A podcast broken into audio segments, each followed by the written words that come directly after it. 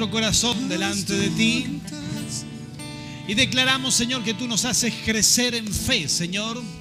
Señor, y que aquellas cosas que estamos pidiendo en esta noche, Señor, en tu nombre, poderoso Rey, Señor, Señor, tú las entregas a tus hijas. Esas peticiones de corazón abierto, Señor, esas peticiones profundas. Señor, aquí hay gente que puso su familia en tus manos. Aquí hay gente, Señor, que clamó por su economía, por su salud, por su vida, por su matrimonio, Padre, en el nombre de Jesús, por su trabajo. Señor, hay muchas personas que pidieron por su trabajo. Señor, por esa insatisfacción. Espíritu Santo, aquí estamos delante de tu presencia. Declaramos una noche de milagros. Señor, que nuestra fe crece, Señor, porque para el que cree, todo es posible. Señor, háblanos a través de tu palabra. Recibimos de ti, Señor, en esta noche. Tú nos enseñas, tú nos ministras, Padre, en el nombre de Cristo Jesús. Amén y amén. Gloria al Rey. Dale fuerte ese aplauso.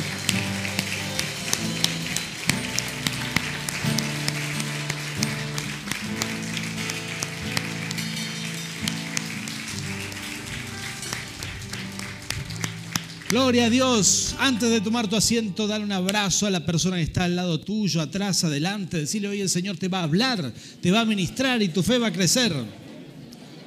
Gloria a Dios. Queremos saludar a aquellos que están conectados a través de internet. Que el Señor les bendiga. Ahí recién estuve viendo la reunión online. Ahí qué lindo es tener gente conectada. Que el Señor les bendiga ahí en sus hogares. Si sos una persona que necesita de Dios, créeme, permanece conectado en este mensaje. El Señor te va a hablar. Gloria a Dios. Pueden tomar sus asientos. Estamos muy contentos. Queremos compartir una palabra, una palabra del Señor, pero vamos a preguntar primero si hay alguien aquí, ¿sí? Si estamos con la gente correcta. ¿Hay alguien que tiene hambre y sed de la palabra del Señor? Amén, qué bueno.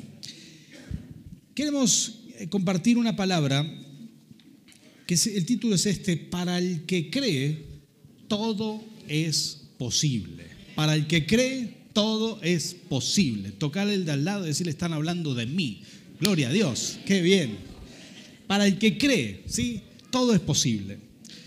Y bueno, quiero compartir una historia que vamos a poner en pantalla acerca de, de un episodio en la vida de Jesús con un padre y un hijo. Para eso vamos a poner unos instantes.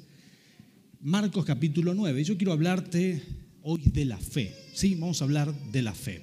Escuché una anécdota sobre unos sobre un proceso de cambios en la forma de, de, la pesca en Japón. Parece que es una isla que requería muchos peces y pronto se quedó sin peces en, toda, en todo el, alrededor de la isla. Entonces tuvieron que salir a pescar cada vez más lejos con los barcos pesqueros. ¿sí?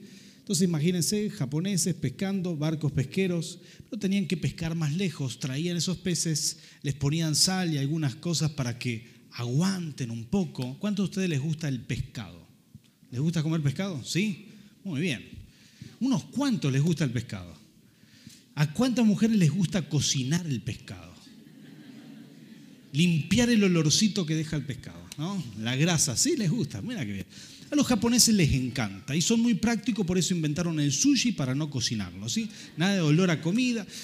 Y dijeron, no, este, ese pescado que se pesca tan lejos y que viene con sal así, con, viene un poco pasado, no se puede hacer sushi con el pescado pasado, entonces las empresas pesqueras pusieron grandes cámaras frigoríficas en los barcos y ya pescaban por allá en alta mar, estaban varias semanas afuera, metían los peces en el freezer y lo traían. Entonces, la gente, el japonés parece que tiene un paladar muy exquisito con el pescado y rechazó el pescado congelado. ¿sí? Dijo, no, pescado congelado no vamos a comer. Así que las empresas pesqueras idearon un tipo de, pecera gigante dentro del, del mismo barco pesquero para tener los peces vivos ahí adentro. Entonces iban a pescar en alta mar varios días afuera, semanas afuera, y cuando llegaban entregaban esos peces, pero algunos peces llegaban panza arriba, ¿sí? es decir, se morían, de aburrimiento se morían, no tenían lugar para nadar, peces de alta mar que se morían ahí apretados y, y qué sé yo, entonces no, no, no se movían en esas peceras y se morían de aburrimiento, se, se, morían los peces, no sé si de aburrimiento estoy inventando yo, pero se morían los peces, ¿sí? Se les llegaban ahí, se les moría porque no, no es lo mismo, los japoneses parece que son tan exquisitos, decían, no es lo mismo un pez que se mueve, que está vivo, que uno que viene así, parece falopeado, ¿verdad? Todo, ahí entonces no, no, lo, no lo queremos comer así. Entonces las compañías pesqueras desarrollaron una técnica fabulosa. ¿Saben lo que hicieron? Le pusieron un tiburoncito así, corto, pequeño, dentro del estanque y créame que todos los peces se movían adentro. Todos corrían. Ninguno quería... El tiburón se comía dos o tres pescados, pero cientos de pescados llegaban vivitos y coleando, con mucha energía, con muchas ganas de vivir y, de hecho habían desarrollado más músculos por tanto tanto trabajar, ¿verdad? Y así tanto escaparse al tiburón, habían desarrollado estrategias, formas de nadar y de esa manera así al, japonés le gustó el pescado recién escapadito del tiburón. ¿Qué quiero decirte con esto? Quiero darte una buena noticia. Si estás bajo prueba, si estás en persecución, si, estás, si el enemigo te está atacando, si te persigue, créeme que la buena noticia es que estás vivito y coleando. ¿sí? Eso es una persona que estás aquí y que estás en plena batalla y toda esa persecución te va a llevar a un entrenamiento de fe, porque dice la palabra de Dios que nuestra fe, más preciosa que el oro, pero necesita ser probada a fuego, muchas veces para, para fortalecerla, para hacerla crecer, y tu fe después de una prueba será muy superior a la fe que tenías antes. Así que si estás bajo prueba, dale gloria a Dios, porque el Señor te va a hacer crecer, te va a llevar a otro nivel y es tu tiempo de crecimiento. ¿Cuántos pueden decir amén a eso? Que alguien que diga conmigo que venga el tiburón. Aleluya. Pero la verdad es que, es que necesitamos a veces un incentivo para movernos, ¿verdad? Las personas aburridas en el reino de Dios este, no, no funcionan bien. Pero esta es una historia de la Biblia, es una historia de estas que, que son, digamos, para aprender muchas cosas. Y en esta historia, un padre viene a pedir por su hijo. ¿Cuántos de los que están aquí son padres? Levánteme su mano. Y nosotros sabemos que si tu hijo no está bien, vos sufrís también. Estás preocupado, ¿verdad? Así era este padre en aquel momento, en aquel tiempo, que vino delante de Jesús, que vino al lugar correcto, vino a buscar ayuda porque su hijo no estaba bien. Creo, que yo, creo yo que todos los que somos padres entendemos esta, reacción del padre. Yo, hace poco, hace una semana atrás, tuvimos que dejar a nuestro hijo Nicolás ahí en, Asunción, en Paraguay. Y es todo un proceso como familia, ¿verdad? Este, nos sentíamos raros, ¿sí? Veníamos de regreso en el avión con Nerina, decíamos, ¿no te falta algo? No, no se siente raro esto, sí, dejamos un hijo por primera vez estudiando en el extranjero, este, está muy bien, todo está perfecto, nos convencíamos a nosotros mismos, este, no, Él está donde tiene que estar, gloria a Dios, aleluya. Pero algo pasaba por dentro, ¿no? Un poco las emociones, nos sentíamos nostálgicos, con el corazón partido, como dice alguna canción, hasta que aterrizamos y recibimos un mensaje de texto de Nicolás. Necesito más plata se me fue la nostalgia, se me sanó el corazón partido. Me olvidé de nada, estoy bromeando, no, no me mandó nada. Pero sí que a veces uno, este, como padre, cualquier cosa que le pasa a tus hijos, uno lo siente. Imagínate este padre en ese tiempo que su hijo estaba endemoniado y un espíritu lo tenía atrapado de tal manera que, era, que no podía hablar, era sordo mudo no era una condición física, era una condición espiritual. El Padre lo sabía muy bien y vino a interceder delante de Jesús para que sea liberado. En esta historia, lo que sucede es que no estaba Jesús, estaban los discípulos. Jesús se había ido, momento, no, no sabemos muchos detalles, pero estaban los discípulos de Jesús y llegó el Padre con el Hijo y le dijo, necesito ayuda. Y los discípulos dijeron, no te preocupes, nosotros lo liberamos y empezaron a hacer liberación y no pudieron liberarlo. ¿sí? Imagínense ese escenario, ¿verdad? Y como si fuera poco se empezó a aglomerar la gente. El pueblo vino y ya escucharon los fariseos, los religiosos, los maestros de la ley, y también se sumaron a, esa, a ese, escenario que se estaba montando ahí en la calle. Imagínense todo esto y querían echar fuera al demonio y no podían echarlo, y los discípulos peleaban y esto y aquello, y no pudieron hacer liberación. Y en todo eso llega Jesús. Y las palabras que vamos a leer ahora es, bueno, van a reflejar un aspecto del Señor Jesús, un aspecto de decepción del Señor. ¿sí? ¿Cuántos saben que el Señor Jesús se enojó muchas veces en la Biblia? De hecho, a veces les tiró la mesa de los cambistas, dijo, la casa de mi, padre será casa de oración, no será una cueva de ladrones, y, con el látigo le tiraba las cosas al piso. Y estaba enojado por el pecado de la gente y las cosas que se hacían ahí. Ahora en esta oportunidad Jesús llega y al ver la situación el Padre le dice, Señor Jesús, menos mal que llegaste. Le di a mi hijo a tus discípulos para que le hagan liberación y no pudieron. Y cuando Jesús escuchó esas palabras, él aparentemente se molestó. Y escuchen, ustedes ahora vamos a leer juntos lo que él dice frente a esto, cómo él muestra su decepción y cuántas cosas podemos aprender de esta palabra. Yo quiero decirte esto, para el que cree todo es posible. Lo único que necesitamos es creer. Es importante creer. Tocale que está al lado tuyo y decirle, hay que creer. Pero hay que creer mucho en el Señor. Ahora vamos a leer estos versículos, desde el versículo 19 en adelante, esta es la reacción de Jesús cuando el papá le dijo, no lo pudieron liberar. Dice, así la palabra del Señor, a generación, versículo 19 en adelante, en NBI, por favor. Así pueden seguir todos ahí. Ahí está, a generación incrédula, respondió Jesús. ¿Hasta cuándo tendré que estar con ustedes? ¿Hasta cuándo tendré que soportarlos? Tráiganme al muchacho. Así que se lo llevaron. Tan pronto como vio a Jesús, el espíritu sacudió de tal manera al muchacho que éste cayó al suelo y comenzó a revolcarse echando espumarajos. ¿Cuánto tiempo hace que le pasa esto? Le preguntó Jesús al padre. Desde que era niño, le contestó. Muchas veces lo ha echado al fuego y al agua para matarlo. Ahora presten atención a esta parte. Dice, si puedes hacer algo, ten compasión de nosotros y ayúdanos. Ahora miren el versículo 23. ¿Cómo que si puedo? Diga conmigo, ¿cómo que si puedo? Esta es la reacción de Jesús. Para el que cree, todo es posible. Para el que cree, todo es posible. Versículo 24 dice, sí creo exclamó de inmediato el padre del muchacho, ayúdame en mi poca fe. Al ver Jesús que se agolpaba mucha gente, reprendió al espíritu maligno. Espíritu sordomudo dijo, te mando que salgas y que jamás vuelvas a entrar a él, en él. El espíritu, dando un alarido y sacudiendo violentamente al muchacho, salió de él.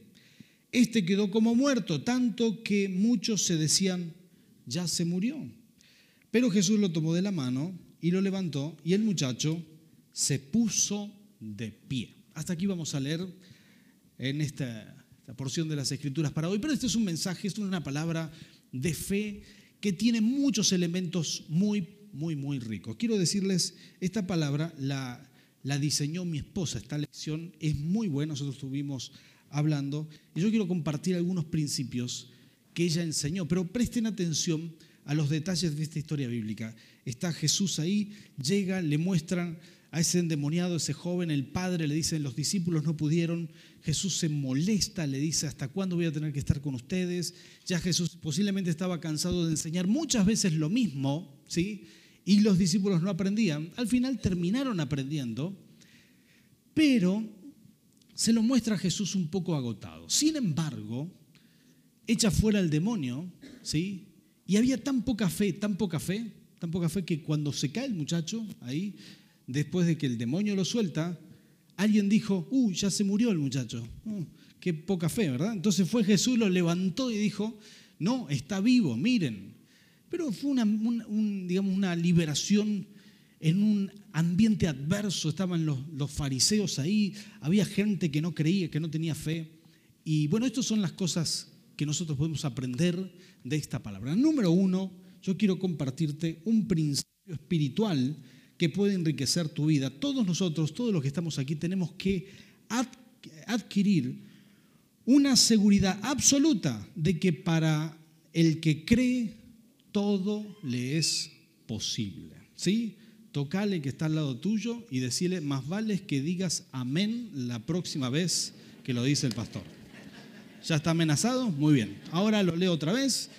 Fíjate. adquieres una seguridad absoluta de que para el que cree todo es posible. Muy bien. ¿Cómo funcionan bajo amenaza? Eh? Pero estas son las cosas maravillosas del reino de Dios, tener esa seguridad de que uno cree. Em, esto te hace, te hace realmente distinto. ¿Sabes que Nosotros no vamos a recibir más de aquello que creemos. Bartimeo estaba en, Jericó, ¿verdad? Nerina compartió esta palabra el viernes pasado en, el taller para damas. ¿Cuántas damas de las que están aquí vinieron el viernes? Levánteme su mano. La mayoría estaba lleno de mujeres, muy lindas, muy lindas fotos de la reunión, ¿verdad? Y bueno, ella compartió acerca de Bartimeo y me gusta mucho este principio. Nosotros siempre compartimos la palabra entre nosotros, hablamos de la palabra y ella me, me, hablaba de la pregunta que Jesús le hizo a Bartimeo. Le dijo, Bartimeo era ciego, escuchó que Jesús pasaba por ahí. Y, le hizo esta pregunta, le dijo, Bartimeo, ¿qué quieres que te haga? Bartimeo lo llamaba, lo llamaba, le dijo, Señor Jesús, cuando Jesús se acercó, le hizo esta pregunta, ¿qué quieres? Quizás para todos nosotros sería una obviedad. Lo que Bartimeo quería era ser, era ser sano de la vista, ¿verdad? Era la necesidad principal. Sin embargo, Jesús le preguntó igual, porque él necesitaba escuchar de la boca de Bartimeo si él creía, si tenía fe para ser sano de la vista. Porque existía la posibilidad de que Bartimeo dijera, ah, Señor, quiero un mejor bastón para guiarme en, mi ceguera. Y si él pedía eso, lo que iba a tener era un mejor bastón pero no iba a ser sano. Pero lo que Bartimeo le pidió fue la sanidad. Expresó su fe con la boca. ¿Cuántos de ustedes saben que con nuestra boca expresamos la fe? Según lo que hablamos. El Señor espera que vos expreses tu fe. El Señor espera que vos hables palabras de fe. Él quiere escuchar tu fe. Entonces, ahí estando Jesús con el joven este endemoniado y el papá, lo peor que podía escuchar el Señor Jesús fue las palabras que el Padre dijo. Él le dijo, si puedes, haz algo. Era casi una duda si el Señor Jesús tenía poder o no tenía poder. Eh, y, lo que el Señor espera es justamente lo contrario. Él espera que vos y yo tengamos fe, que nuestras palabras sean de fe. Miren, no es lo mismo orar por respaldo que orar por milagros. ¿Cuántos sabían eso? Muchas veces oramos por respaldo. A veces decimos, Señor, yo quisiera que me vaya bien en mi trabajo, quisiera alcanzar te pido que bendigas mi esfuerzo, quisiera alcanzar las mejores metas que alguna vez logré, quisiera volverlas a alcanzar, quisiera, quisiera lograr esto. Y eso es una oración de respaldo, pero no es lo mismo a una oración, una petición de milagros. Una petición de milagros es cuando vos pedís algo que nunca alcanzaste, algo que nunca podrías alcanzar con tu esfuerzo. Vos estás pidiéndole algo que te supera. Vos estás haciendo una petición sobrenatural. ¿Cuántos entienden la diferencia? Hay gente que dice, Señor, yo te pido por un auto. Y, están orando, Señor, yo quiero cambiar mi auto. Voy a cambiar, quiero salir del modelo 97 y comprar un modelo 98. Y si vos querés un 98, estás pidiendo que te bendiga en tu esfuerzo, vas a tener un 98. Pero ¿cuántos de ustedes tienen fe para pedir por algo que no podrías comprar en tus fuerzas? Eso es un milagro. Hay una gran diferencia. Mucha gente le pide cosas que podría hacer en su fuerza y es una buena oración, pero es una oración de respaldo sobre lo que estás haciendo. Una oración de milagros es una oración en donde vos le pedís a Dios algo que, es decir, donde Dios está escuchando de tu boca, algo que no podrías hacer con tus fuerzas. ¿Qué cosas no podrías hacer en tus fuerzas? ¿Qué cosas son para vos un milagro? Bartimeo le dijo, Señor, quiero que recobre la vista, quiero recobrar la vista. Y en el momento fue sano, porque según lo que vos pedís, te será hecho. ¿Cuántos dicen amén a eso? Según lo que vos crees, según la fe que hay en tu corazón, según lo que vos estás, si viniste aquí creyendo que Dios puede hacer algo en tu vida, lo vas a ver, lo vas a ver y con tu boca tenés que declararlo. En tu boca tenés que decirle, Señor, yo te creo por esto. Hay gente que habla mal, que está acostumbrada a pensar mal, a pensar lo peor, a expresar eh, cosas negativas. No sé si conocen a alguien así, ¿verdad? Este, gente que dice, no, este, que no, creo que me vaya bien, no, creo que aumentó el dólar, uh, nos vamos a morir todo de hambre, ¿verdad? Gente que dice esos comentarios, esa forma de expresarse, gente que dice, uh, me salió una manchita en la piel, uh, seguro me cortan el brazo mañana. Hay siempre algún negativo, alguna persona que no habla fe, sino que solamente habla lo contrario. Habla derrota. Dios espera de nosotros que aprendamos a hablar fe en las circunstancias más difíciles. Creer que Dios puede hacer las cosas. Sencillo como eso. Muchas veces pedimos, Señor, ayúdanos en nuestra fuerza, en lo que estamos haciendo. No es una mala oración, pero si vos querés un milagro, necesitas pedir algo que no podrías hacer en tus fuerzas. ¿Cuántos están entendiendo esto? Es importantísimo mostrarle a Dios fe para milagros. Amén importantísimo creer y mostrarle al Señor que tenemos fe para milagro. En segundo lugar, aprovechar las circunstancias difíciles para que la fe se fortalezca en medio de los procesos que no entendemos. Este es el segundo punto. Como el mensaje, les mencioné, lo escribió mi esposa, los puntos son largos, así, e inteligentes. Los míos son sencillos y muy rebuscados a veces, pero se los digo otra vez, aprovechar las circunstancias difíciles para que la fe se fortalezca en medio de los procesos que no entendemos. Muchas veces tendrás pruebas, tendrás dificultades, pero en esos procesos tendrás que hacer crecer tu fe. Te va a servir, te va a servir para que tu fe crezca, te va a servir para que tu fe aumente. Mire, tenemos que prepararnos para las crisis, ¿sí? Hay dos tipos de persecuciones, dos tipos de crisis. Están aquellas veces uno viene a Cristo por primera vez y uno viene con opresión, viene con persecución, viene con dificultades, viene con sufrimiento. A ese sufrimiento no te tenés que resignar, no te tenés que acostumbrar, porque Cristo te ha dado la victoria y de todo serás libre y vas a vivir bien para la gloria del Señor. Ahora, hay otro tipo de persecuciones, los cuales nosotros tenemos que saber que nos van a suceder si estás por el buen camino, si ya te liberaste de la opresión del enemigo, si empezás a servir a Cristo, otra vez tendrás oposición, pero esto es distinto que opresión. La oposición se levanta cuando vos le servís al Señor. ¿sí? Vas a recibir ataques, vas a encontrar oposición, a veces de tu propia casa, de tu propia familia. ¿Pero por qué? Porque la oposición se levanta y es el enemigo trayendo oposición sobre tu vida, pero ya no te está atacando porque tenés puertas abiertas, sino por el contrario, te está atacando para que no evangelices, para que no desarrolles tu ministerio, para que no alcances el éxito en tu vida. ¿Y por qué es esto? Porque necesitas frenarte. Y todos nosotros tenemos que saber que en algún momento enfrentaremos oposición y tenemos que estar preparados para la oposición. Es fácil es fácil recibir oposición. Y un buen cristiano que hace la voluntad del Rey de Reyes va a recibir oposición. Y hay que estar preparado para esto. Tocarle el de al lado decirle, tenés que prepararte. Todos nosotros debemos prepararnos.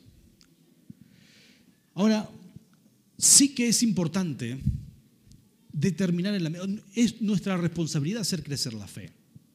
No es de nadie más, ¿sí? Es nuestra responsabilidad hacer crecer nuestra fe.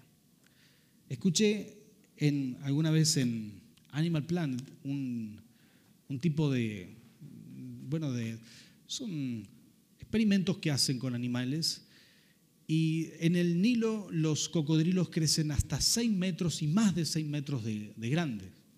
Pero los mismos cocodrilos pequeños, cuando son pequeños, eh, los, los, trasladan a otros lugares. Por ejemplo, en, este, en esta oportunidad era a Miami. Era un clima de calor similar. Hay cocodrilos también ahí. Pero esos cocodrilos, los mismos, los mismos cocodrilos bebés, dejan algunos en el Nilo y otros los llevan a Miami. En vez de crecer hasta los 6 metros, crecen solamente 2 metros. ¿Sabes por qué? Porque el ambiente determina el crecimiento. Y si vos querés, cruzar, eh, querés hacer crecer tu fe y querés que tu fe mida 6 metros, es importante que cuides el ambiente espiritual donde te moves. ¿Sí? Tocar el de al lado, decirle eso es para vos. Fíjate dónde andás. Sí, Señor. ¿Por qué? Porque el ambiente espiritual determina el crecimiento. Y si nosotros nos movemos en lugares de fe, si vos venís a la iglesia, si vos te congregás, si tenés amigos de fe, si tenés matrimonios que comparten los mismos valores que vos compartís, entonces tu fe se va a desarrollar. Si tenés amigos de fe, no te digo que no tenés que tener de los otros, pero sí es importante que vos elijas dónde, dónde estás para ministrar y dónde estás para crecer. Y tener amigos, amigos de fe hará que tu fe crezca. Tener, tener buenas relaciones, relaciones de fe, tener amistades de fe, participar de una casa de bendición. ¿Cuántos de ustedes participan de una casa de bendición? Levánteme su mano, levánteme su mano. Gloria a Dios. Para aquellos que no, quiero decirte, lo mejor que puedes hacer es meterte en una casa de bendición. Ahí atrás le pedís a nuestras directoras de culto que eh, tomen tu teléfono, te ponen en la lista de, WhatsApp de la iglesia y te meten en una casa de bendición porque vos necesitas lugares para crecer en fe. Todos nosotros necesitamos hacer crecer nuestra fe. Ahora presten atención a este detalle. Estaba Jesús ahí, el mismo Señor. Estaban los discípulos, pero los discípulos no pudieron hacer milagros, no pudieron hacer liberación siquiera por la gente que había en ese lugar. Había fariseos, había maestros de la ley, había gente que se oponía y muchas veces será así, hay gente que está en oposición. Y sabes que Jesús en un momento dice la palabra de Dios que no pudo hacer milagros en Galilea porque había incredulidad. Dice que hizo pocos milagros cuando él quería hacer muchos. Diga conmigo, muchos. Lo que Dios quiere hacer son milagros y busca gente que le crea, gente que le pueda creer.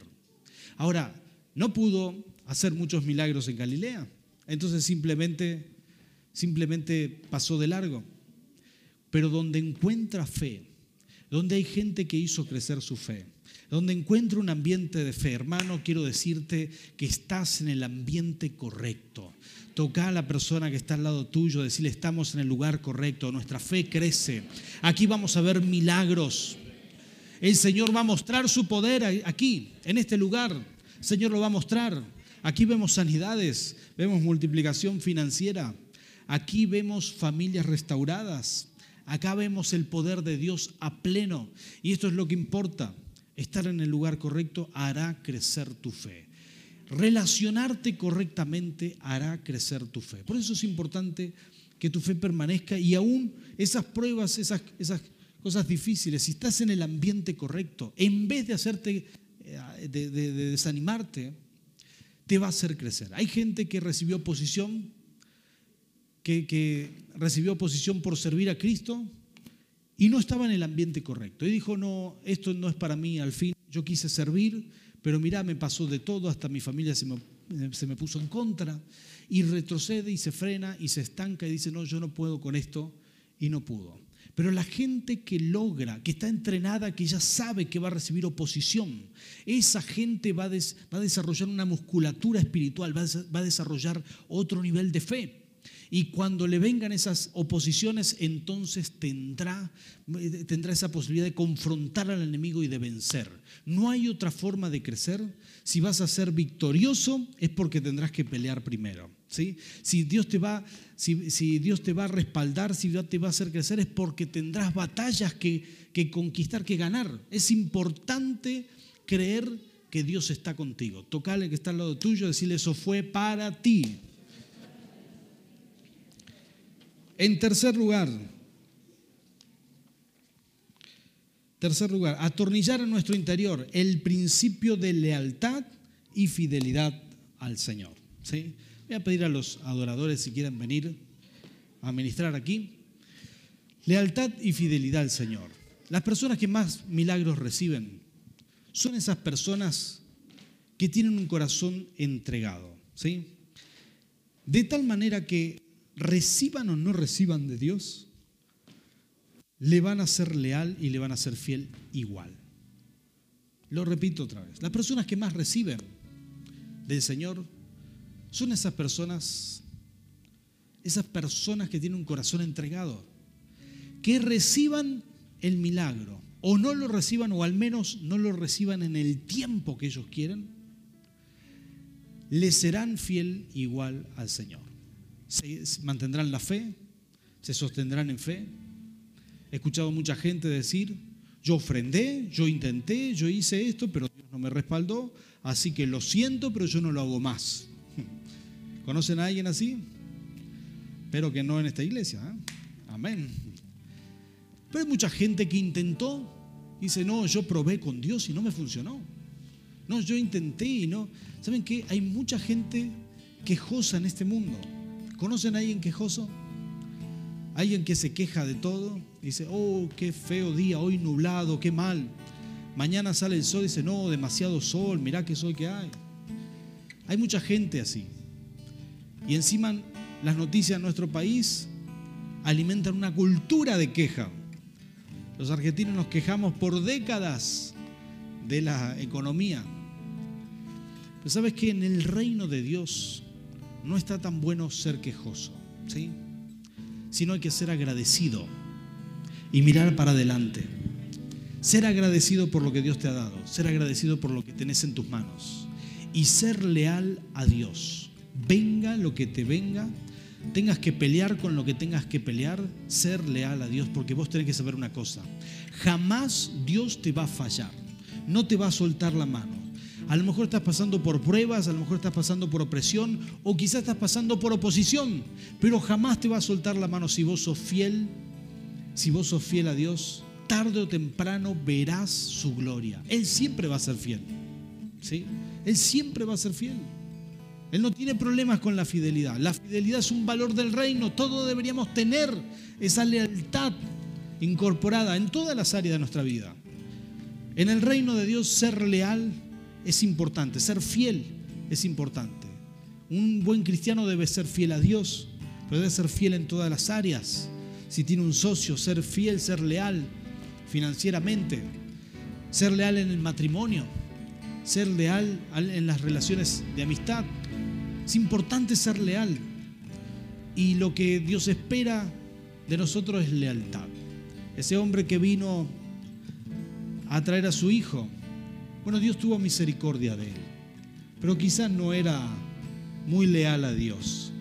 Quizás vino como último, dijo, fui a este lado, fui al otro, fui de un brujo, fui de un médico, no funcionó, vengo a, a la iglesia. Y así vino. Cuando Jesús le preguntó, le dijo, le hizo esa pregunta confrontativa. El hombre le, dijo, le mandó cualquier cosa, le dijo, si puedes. Jesús le, le hace esta pregunta confrontativa. ¿Cómo que si puedo? ¿Cómo que si puedo? Lo que Dios espera de nosotros es que Él siempre sea nuestra primera opción. Siempre sea nuestra primera opción. El Señor será nuestra primera opción. Esta es la palabra de Dios para ti. El Señor no te va a dejar, no te va a soltar, siempre estará contigo. A lo mejor estás peleando y decís, me quedé solo, eso no es cierto, es una mentira del, del enemigo. Nunca estás solo, el Señor pelea por ti. Solamente tenés que creerlo. Y para el que cree, todo es posible. Todo es posible. Al principio comenzamos orando y te dije que pidas a Dios algo, que le pidas al Señor según los anhelos de tu corazón. ¿Qué fue lo que pediste? ¿Cómo lo pediste? ¿Pediste de acuerdo de acuerdo a tu fe? ¿Pediste por milagros realmente o pediste respaldo para tus fuerzas? Pero yo quiero desafiarte que pidas por milagros, a que creas en milagros, a que creas en que Dios te puede liberar, que Dios te puede sanar, te puede restaurar, te puede prosperar. Y cuando uno lo cree, ¿sabes que la persona que no recibe en el fondo no lo cree?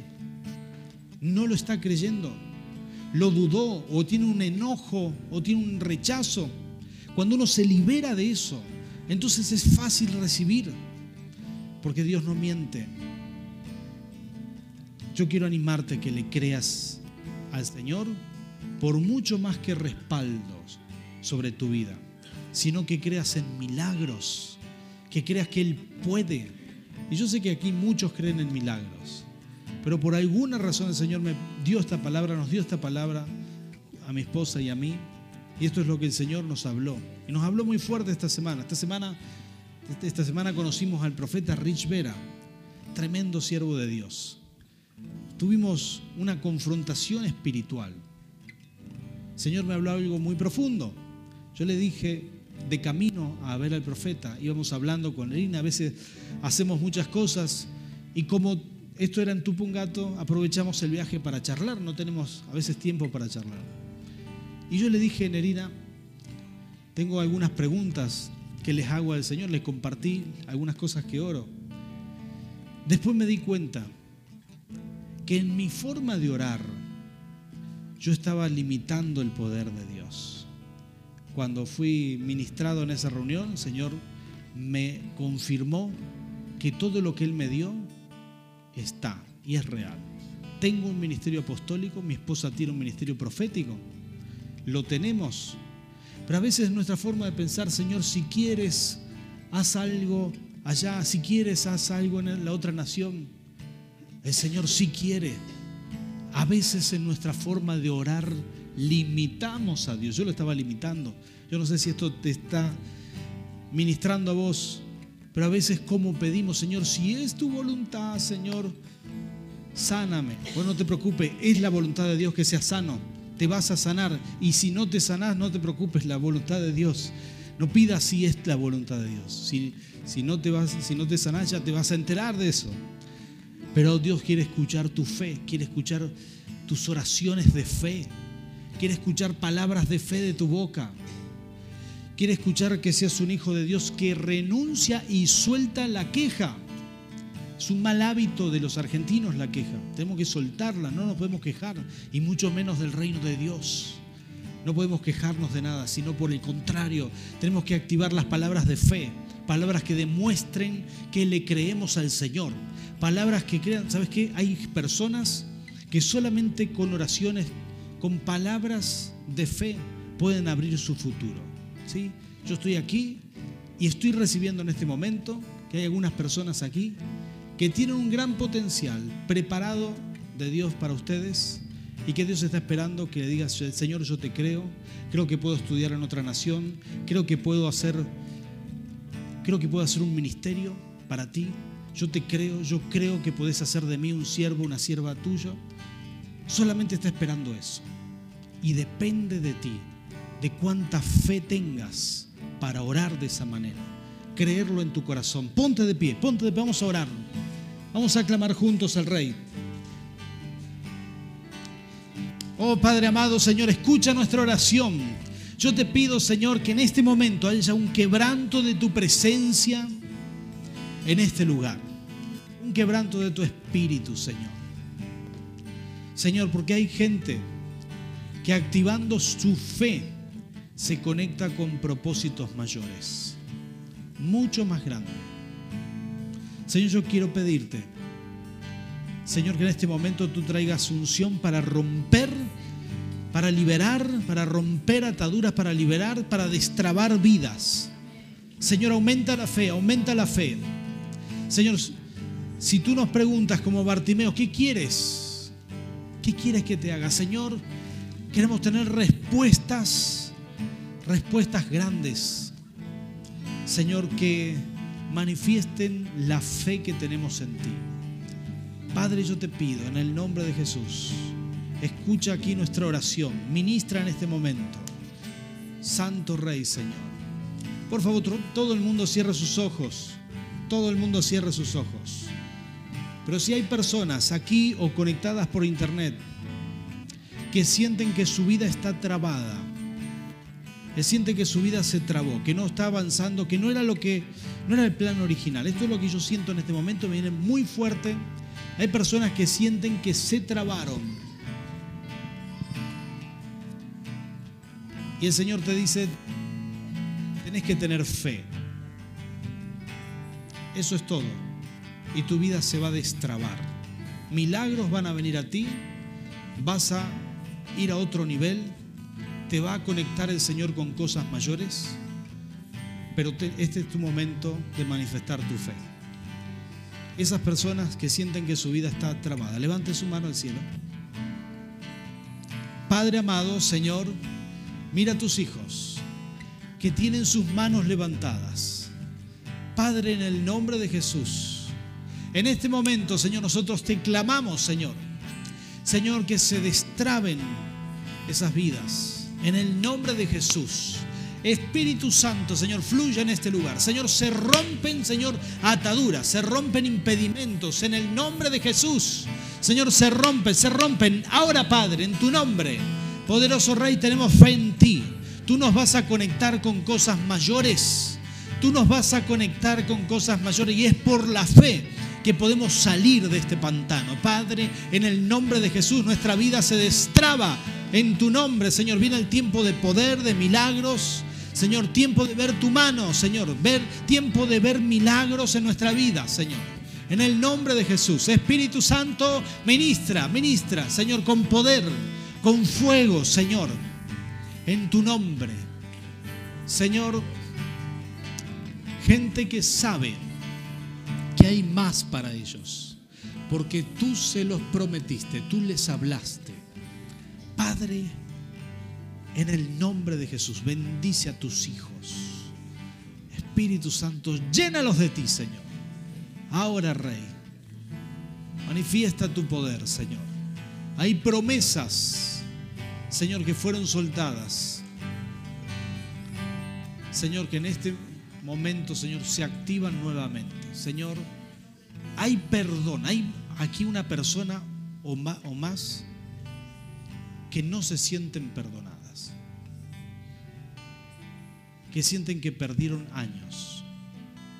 El Señor te perdona y la culpa se va de tu vida. En el nombre de Jesús. El Señor te trajo aquí por una razón. Allí atrás, el Señor te perdona estás libre en el nombre de Jesús. Santo Rey, Señor, en tu nombre.